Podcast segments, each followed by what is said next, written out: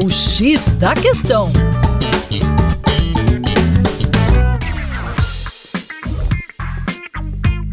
Olá, ouvintes! Como vai? Tudo bem? Com você, o Juninho Lopes, aqui do Coletivo de Professores do Terra Negra, hoje para bater um papo aqui na nossa coluna sobre o etanol.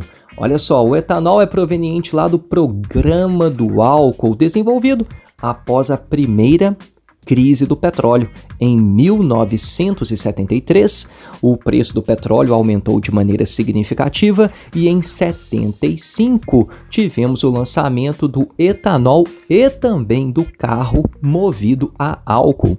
Veja bem, falei carro a álcool, não falei carro flex. O carro flex é de 2003. Em 75, tivemos o lançamento do carro a álcool. E tanto o motor a álcool quanto o etanol é proveniente de uma tecnologia que foi desenvolvida no ITA, no Instituto de Tecnologia da Aeronáutica, com investimentos do Estado.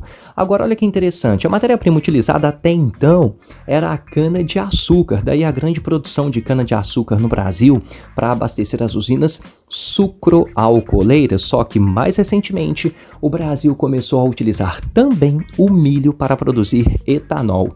Isso porque, diferentemente da cana-de-açúcar, o milho pode ser armazenado.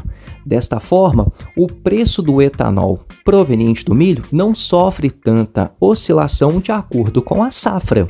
A cana-de-açúcar ela tem que ser beneficiada imediatamente após o corte. Dessa forma, quando nós temos uma safra da cana-de-açúcar, a oferta de etanol aumenta e o preço cai um pouquinho. Já na entre safra, o preço do etanol sobe bastante. A utilização de milho para a produção do etanol vem para tentar manter o preço deste etanol mais constante. No entanto, a utilização do milho é ainda muito discreta, muito pequenininha, mas vai aumentar. É isso aí. Para mais acesse o nosso Instagram, Terra Negra Brasil. Um grande abraço e até a próxima.